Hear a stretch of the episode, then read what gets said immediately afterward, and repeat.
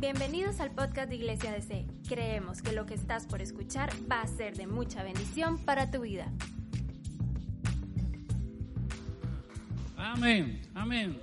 Estamos muy agradecidos con Dios porque sus misericordias son nuevas y grandes todos, todos los días. Apreciamos mucho que usted nos esté dejando entrar, mis amados hermanos, a sus casas.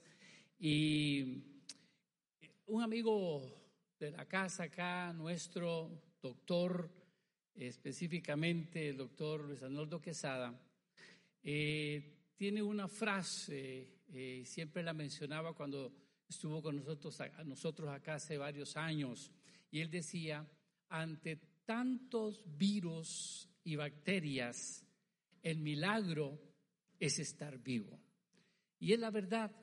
Y sabe, eh, hoy, domingo, Jamás eh, creo que los pastores, los que nos congregamos en una, en una iglesia, pensaríamos que iba a pasar algo como esto, que vamos a tener que hacer algo así, ¿verdad? a través de los medios eh, que estamos usando para comunicarnos con ustedes y llevar lo que llamamos el culto. Eh, pero está sucediendo, está sucediendo. Y gracias al Señor, como de iglesia, tenemos la posibilidad de usar este medio. Hay otras iglesias que no, no tienen esta posibilidad y eso lo agradecemos al Señor. ¿Sabe? Este es un día que como pastores extrañamos mucho el saludarles, el darles un beso, un abrazo, darle la mano, eh, acercarnos. De veras les extrañamos. a distancia, todo nuestro amor, todo nuestro cariño eh, siempre ahí con ustedes, ¿verdad? Como familia cristiana, como familia de Dios, como familia de C. Tenemos que admitir que este virus nos ha aislado a todos y nos ha encerrado en la casa. Pero quiero decirles en esta mañana que estoy seguro que cuando esta pandemia pase, porque pasará y la vamos a superar, por la misericordia de Dios, ah, pero la historia habla de varias eh, pandemias que han habido durante la historia de la humanidad, como el cólera, la viruela, la gripe española, el ébola, la peste negra, la fiebre amarilla, el SAR, la gripe porcina, el, el VIH, eh, conocido como el SIDA, y entre otras que ha causado millones, muchas de ellas de muertos, eh, gente que se enfermó y falleció. Bueno, vamos a, en, este, en estas circunstancias, mis amados, vamos a valorar mucho eh, ese beso, ese abrazo y el poder estar más cerca de nuestros seres amados y amigos, porque qué extraño nos sentimos, ¿verdad? Que a veces no podemos abrazar a nuestros hijos, a nuestros nietos, a nuestros seres amados. Esas cosas se extrañan, pero quiere el Señor que cuando esto ya pase, pues volvamos y, y con un valor ¿verdad? Más fuerte vamos a apreciar tener a nuestros seres amados y amigos más cerca y mostrarles nuestro afecto y nuestro cariño. La realidad que estamos viviendo, mis amados, esto del COVID-19 o eh, lo que este, este, virus que está afectando, eh, afecta al mundo entero, en la salud, en la economía, en el desempleo, vemos negocios cerrados, fronteras cerradas, vemos calles vacías eh, en unos países más fuerte que en otros y nosotros pues estamos siendo afectados, esa es la realidad que estamos viviendo. Pero como cristianos y conocedores de la Biblia, escuche bien esto, nada de lo que está sucediendo debe sorprendernos. ¿Por qué? Porque Jesús ya nos advirtió sobre estas cosas al respecto. Por ejemplo, en Mateo capítulo 24, versículo 7, ahí enumera los tiempos finales y hablan de todas estas cosas donde dice que habrán pestes, pestilencias. Jesús ya nos advirtió y estos para mí son trompetazos de veras, en mis casi 67 años, nunca había visto algo tan fuerte como esto y, tan dramático. Lo había visto quizá en algunas películas de, que, Hollywood había sacado, pero ya en la vida real, vivirlo uno y en carne propia, no lo había vivido. Bien, ¿qué efectos está produciendo esta pandemia? Es una pregunta, es muy importante, creo. Lo que yo he detectado es temor, eh, inseguridad, ansiedad, angustia, desesperación. ¿Sabe el temor? Eh, hay temor de ser infectados, temor a morir víctimas de este virus, de esta enfermedad. Hay inseguridad del futuro, de la economía, que falten los alimentos, quedar desempleados. Todo este cuadro es el que estamos viviendo, es el que se percibe en el ambiente, en las personas. Y los cristianos, los hijos de Dios, no estamos exentos de esto. Eso es muy importante entenderlo. La pregunta que para mí sigue es, ¿qué hacer? ¿Cómo enfrentar esta crisis? ¿Cómo enfrentarla? Bueno, empecemos de lo simple. Acatar los consejos y directrices de las autoridades y entendidos. Eh, nos han borbandeado vez tras vez, vez tras vez, eh, a través de la televisión, los medios de comunicación, nuestras autoridades de salud, las cosas que tenemos que hacer para evitar eh, ser contagiados, como el lavarse las manos, quedarnos en casa y una serie de medidas al respecto y ser obviamente solidarios en el sentido de, pues, eh, eh, a la hora de de fuerza mayor, tener que compartir con alguien, pues mantener la distancia prudente, un metro y medio, etcétera, etcétera, etcétera, porque nos han explicado perfectamente cómo funciona el contagio de este virus. Ahora, lo importante aquí es vencer el temor. Vencer el temor porque esto es lo que se palpa en los corazones, en todos los rincones del mundo donde esto está afectando. Y aquí en nuestra amada Costa Rica es lo que uno puede sentir y creo que todos, eh, eh, aquí no hay que, que, yo porque soy pastor a mí no me puede tocar, ni, ni porque soy el ministro, qué sé yo, aquí todos estamos en alto riesgo y esto es importante entenderlo. Las escrituras nos dicen nos dan por casi 360 citas con respecto a no temas, no temas.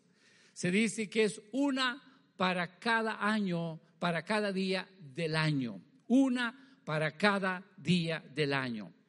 El temor tiene un impacto en nuestras acciones y resultados. El temor solo necesita un poco de nuestra atención y logrará, debilitar nuestras fuerzas, aflojar nuestras piernas y desviar nuestra mirada. Un ejemplo eh, que tenemos en la Biblia eh, que nos puede ayudar un poquito, me trae a memoria el pasaje de Segunda de Samuel, cuando David tuvo que enfrentar al gigante Goliat.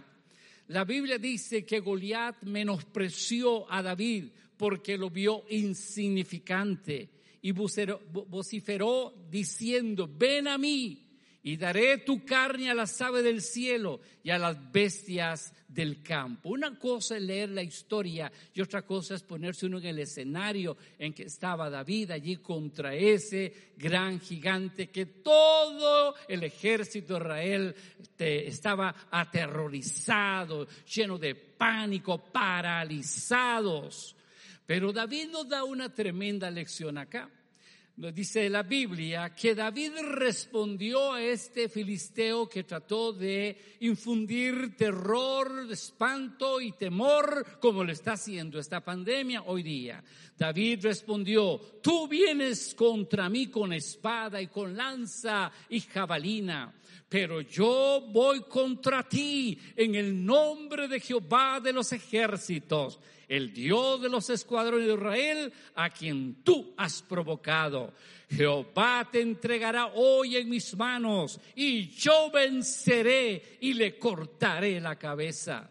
Y hoy mismo entregaré tu cuerpo y los cuerpos de los filisteos a las aves del cielo y de las bestias de la tierra, y sabrá toda la tierra que hay Dios en Israel. Y en toda esta congregación y toda esta congregación sabrá que Jehová no salva con espada ni con lanza, porque de Jehová es la batalla y Él os entregará en nuestras manos. Vea la forma de enfrentar David el temor, el pánico y la cobardía. Y dice la Biblia, metió David su mano en la bolsa, tomó de allí una piedra y la tiró con la onda e hirió al filisteo en la frente. Y la piedra se le clavó en la frente y cayó a tierra sobre su rostro. Así venció David al filisteo con honda y piedra.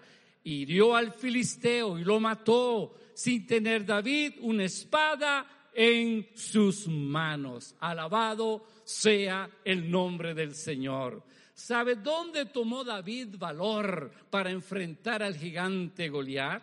David tenía la convicción que en Dios está el poder, está la protección y está la victoria. Dios, David no miró al gigante, no miró su espada, no eh, puso atención a las palabras que, que salieron por la boca de Goliat para amedrentarlo. Él sabía que Dios estaba con él y que le daría la victoria. Este mismo Dios está con nosotros, mis amados. No temeremos en medio de esta crisis, Dios está en control. No permitas que el temor te esclavice, te paralice, te debilite y te arrodille. Hoy es el tiempo, este es el tiempo donde los hijos de Dios, los cristianos que hemos puesto nuestra confianza en el Dios de los ejércitos, pensamos al Goliat del temor.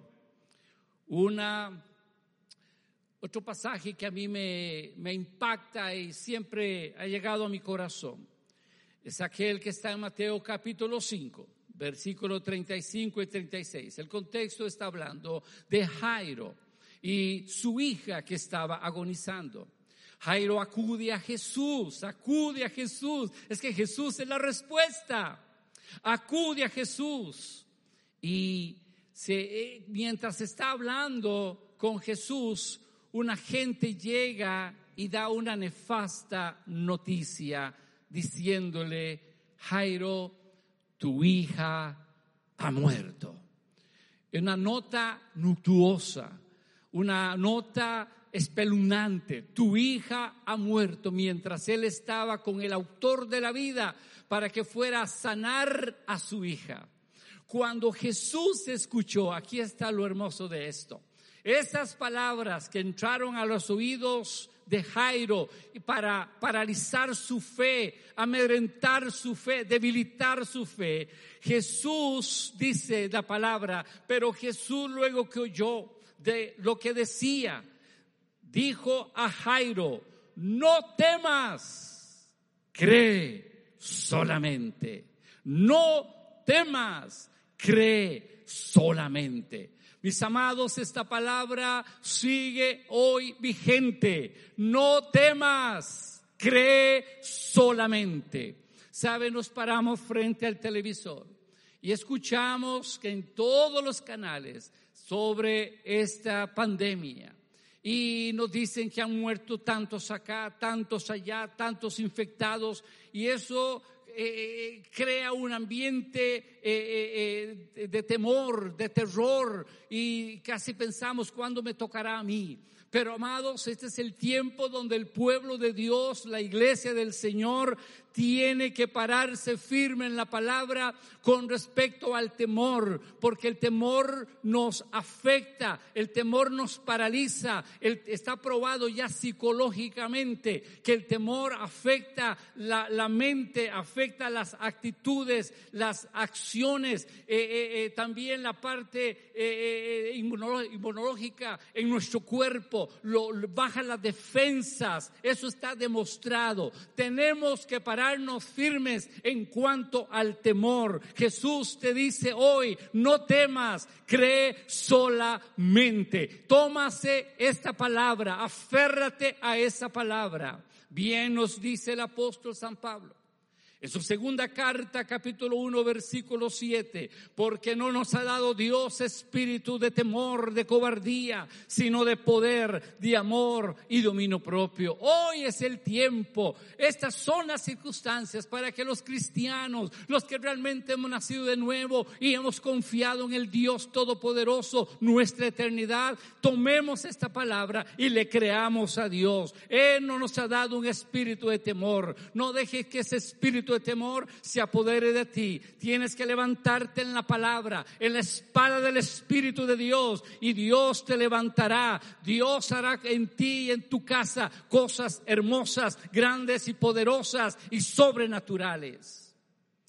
El apóstol San Pablo también en su carta a los filipenses, capítulo 4, versículos 7 y 8, y estoy dando esta palabra porque los eh, entendidos nos dan recomendaciones, pero obviamente son recomendaciones muy naturales y tenemos que acatarlas. Yo no estoy minimizando ni, ni cerruchando el piso de todas estas valiosas recomendaciones para no ser infectados o, o infectar a otros. Pero nosotros la iglesia tenemos un lenguaje superior y tal vez le suena arrogante, pero es, yo lo creo con todo mi corazón. La Filipenses, Pablo dice en 4, capítulo 4, versículos 7 y 8. Por nada estéis angustiados, si no sean conocidas vuestras peticiones delante de Dios en toda oración y ruego en acción de gracias. Aquí está el secreto, hermanos, ante las crisis, ante todo aquello que nos trae angustia, incertidumbre, temor, desesperación. ¿Cuál es el secreto? Oh, llevar todos estos asuntos al trono de la gracia. Porque ahí es donde encontramos la ayuda que necesitamos. Ahí, ahí encontramos el socorro y Dios se nos hace más real en nuestras vidas. Y esta palabra se hace rema, vida, carne, sustancia en todo nuestro ser. Este texto no termina allí. Una vez que usted y yo hemos llevado todos estos asuntos delante del Señor, esos temores, esas angustias, esas incertidumbres, dice la palabra de Dios, y la paz de Dios, que sobrepasa todo entendimiento, guardará vuestros corazones y vuestros pensamientos en Cristo Jesús. Esto es maravilloso, hermanos. Los cristianos tenemos que tener un comportamiento diferente a aquellos que no lo son. Los cristianos, los que nos preciamos ser hijos de Dios, creyentes de la palabra de Dios y de un Dios vivo, nuestro actitud, nuestro lenguaje, nuestro pensar tiene que ser distinto y tiene que alinearse a la palabra de Dios porque esta palabra vive y permanece para siempre. Tenemos que tomar esta palabra con toda la seriedad y estas crisis como la que estamos viviendo está sacudiendo al pueblo de Dios. Está viendo, tratando de confrontarnos y decir en quién he creído o en quién estoy creyendo. Gloria a Dios por la ciencia, gloria a Dios por los médicos, gloria a Dios por todo ese esfuerzo que están haciendo, gloria a Dios si descubren la vacuna. Pero amados, al final de todo, Dios es la fuente de toda bendición, liberación, protección, restauración. Y a Él tenemos que volver nuestros ojos en este tiempo. Dios está en control. Dios está en control. Ni esta pandemia, ni ninguna circunstancia adversa que afecte a este mundo y nuestra vida ha tomado a Dios por sorpresa. Noticia. Esto no le, no le ha sorprendido a Dios. Él tiene el control de todo, mis amados.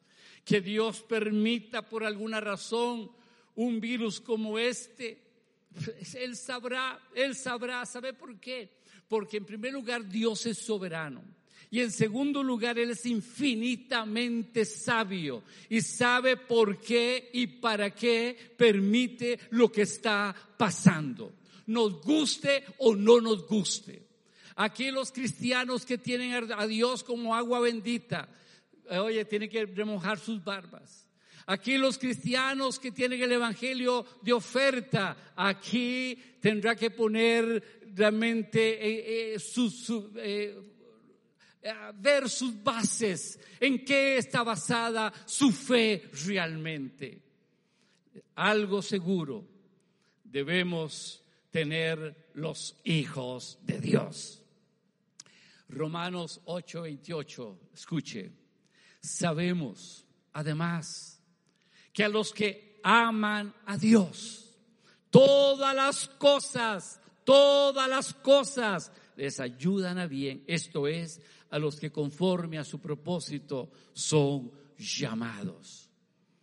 No puedo casi imaginarme, después de que pase esta tormenta, porque pasará en el nombre de Jesús, vamos a tener una serie de lecciones de testimonios de cristianos, cristianos que se han encontrado verdaderamente con Dios, cristianos que Dios se les ha hecho más real. Recién salió algo allí en estos medios de un doctor, no sé si fue en Italia, que se denominan ateos, ateos.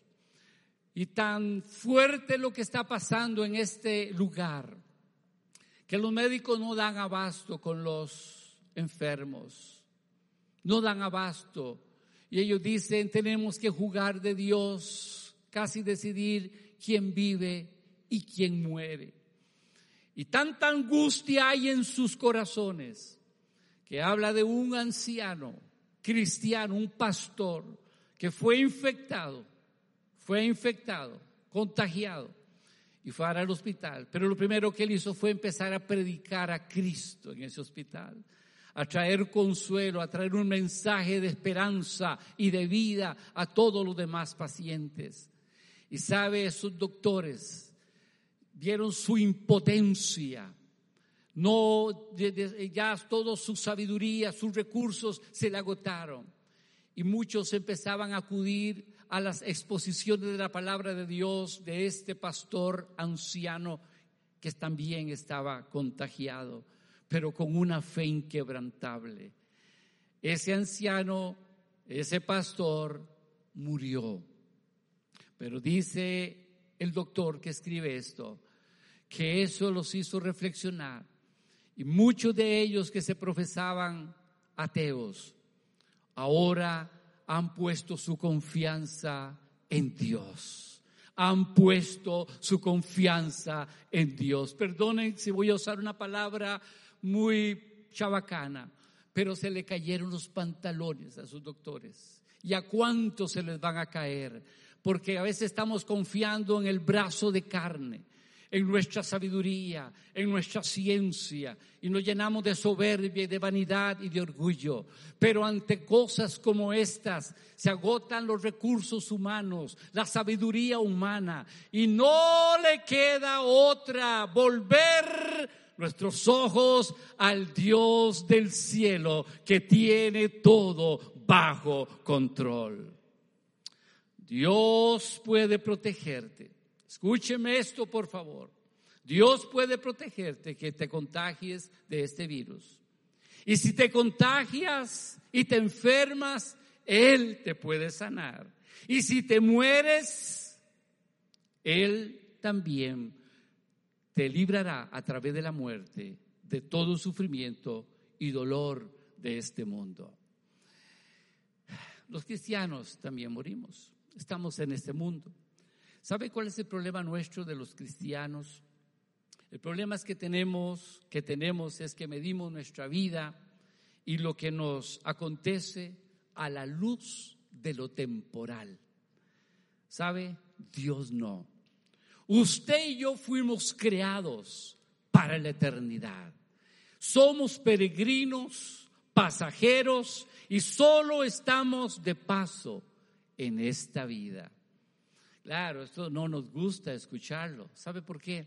porque no queremos morirnos, estamos tan aferrados a esta vida, a las cosas de esta vida.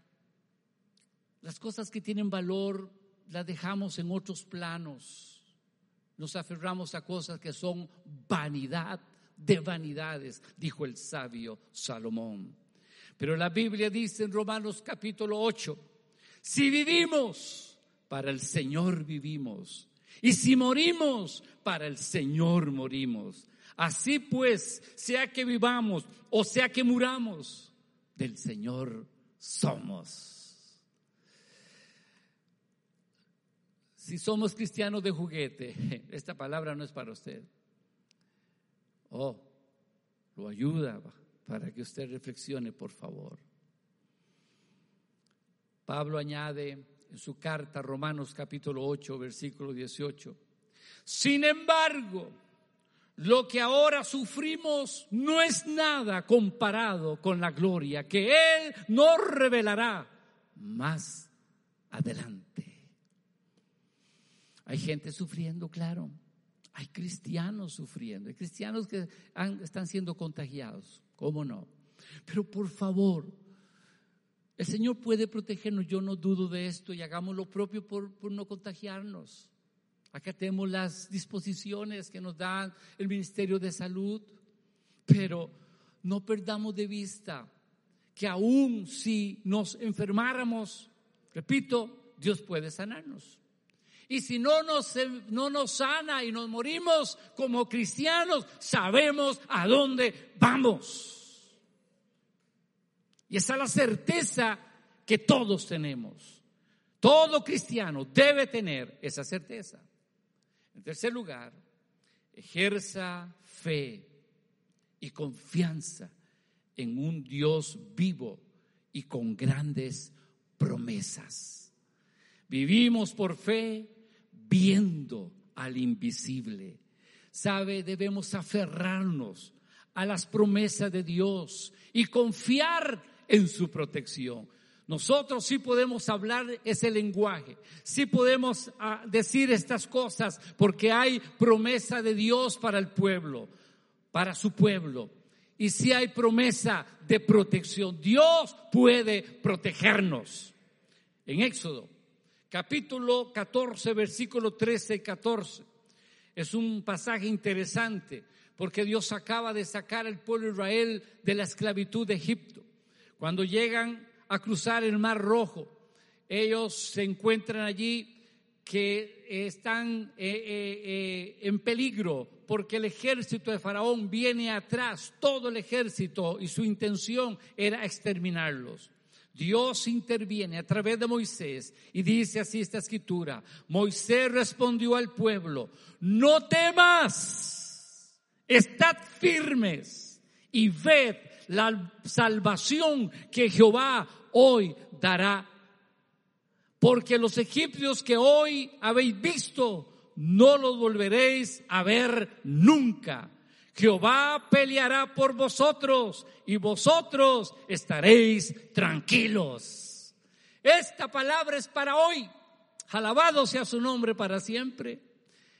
Es confianza, la mano de Jehová no se ha cortado, ni su poder ha menguado, mis amados hermanos. Dios está en el trono todavía. Con todo el virus, Dios está en el trono. El Salmo 34, 19 dice, muchas son las aflicciones del justo, pero de todas ellas te librará Jehová. Lástima que tantos años, estos años atrás, se ha dado un evangelio de paquete, un evangelio de regalo.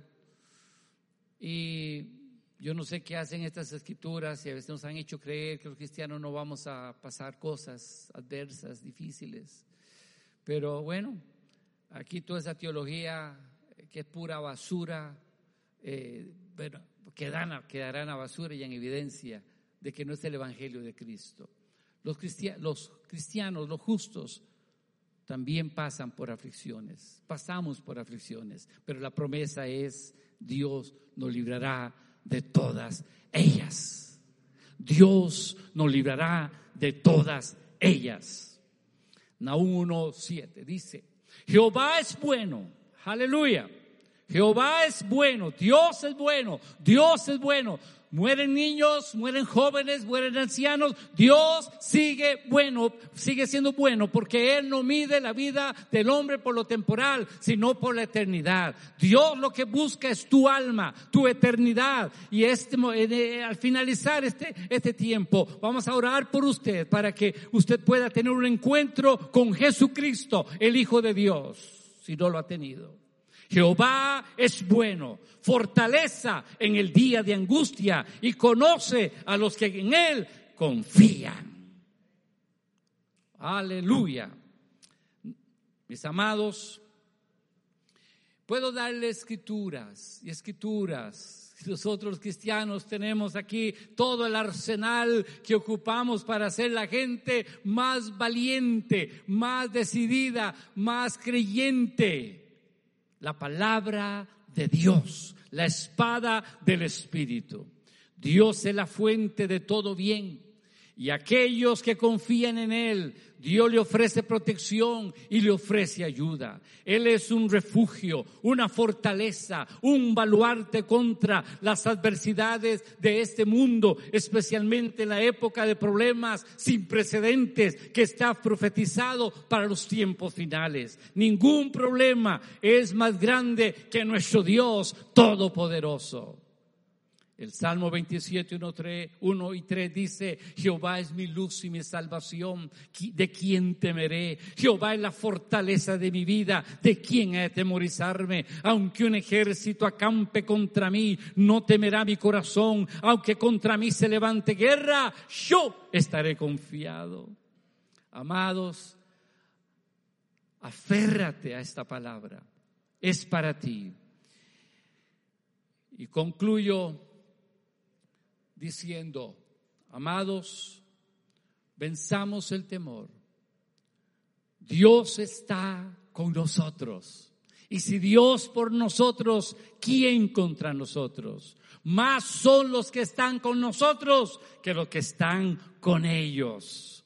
No dejes que el temor te paralice. Deséchalo en el nombre de Jesús y pon tu confianza absoluta en aquel que te dice, no te dejaré ni te desampararé, estoy contigo.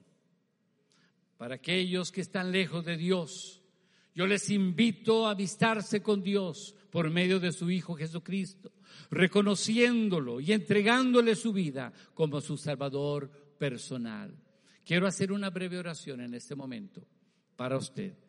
Aquellos que necesitan a Jesús, allí donde estén, en su casa, y Dios le esté permitiendo oír esta palabra. Haga de Cristo, si no lo ha hecho, su Señor y Salvador. Y quiero hacer una breve oración para que usted entregue su corazón, su vida al Señor Jesucristo. Si usted es esa, esa persona y desea invitar a Jesús como su Salvador personal, por favor, haga conmigo allí mismo esta oración breve. Señor Jesús, reconozco que soy un pecador y me arrepiento de todos mis pecados. Sé que moriste en la cruz para darme la vida eterna. Hoy, un acto de fe, yo recibo ese regalo de vida eterna, arrepintiéndome de todas mis maldades y mis pecados. Mi vida es tuya, amado Jesús, de este día en adelante. Amén. Le felicito si usted ha tomado esa decisión. Pero ahora yo quiero orar en una forma general por, por todo el pueblo de Dios y por todos aquellos que aunque no son pueblo, pero la misericordia de Dios quiere alcanzarles también. Permítame orar, entrar a su casa con esta oración. Querido Padre eterno, hoy vengo en el nombre, sobre todo nombre, el nombre de Jesús, orando por tu favor y tu protección. Y que tu buena mano esté sobre cada vida que en este momento está escuchando y viendo esta palabra, este mensaje. Trae tu bendición, Señor.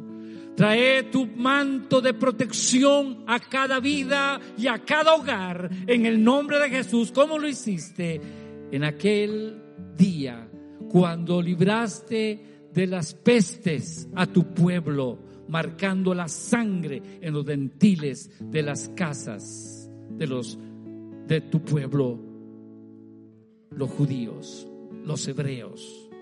Señor, bendice, extiende tus misericordias sobre cada vida, sobre cada hogar que ahora mismo nos están viendo a través de este medio. Para aquellos que han sido afectados y están enfermos, Señor, a través de este virus, oramos para que haya un toque divino de tu gracia y tu poder sanador en el nombre de Jesús. Oramos por todos esos enfermos alrededor del mundo, bendiciéndoles para que tu buena mano esté sobre ellos y tu luz y tu verdad los alcance para salvación. Padre, esto lo estamos orando en el precioso y dulce nombre de nuestro Señor Jesucristo. Amén y amén. Bendecidos, amados hermanos, nuestro saludo una vez más y deseando que la bendición del Señor le siga y le alcance cada día de su vida. Un abrazo a distancia. Les amamos sinceramente. Gracias por escucharnos. No olvides compartir este mensaje. Para más contenido e información sobre Iglesia DC, puedes visitar nuestro sitio web iglesiadc.com.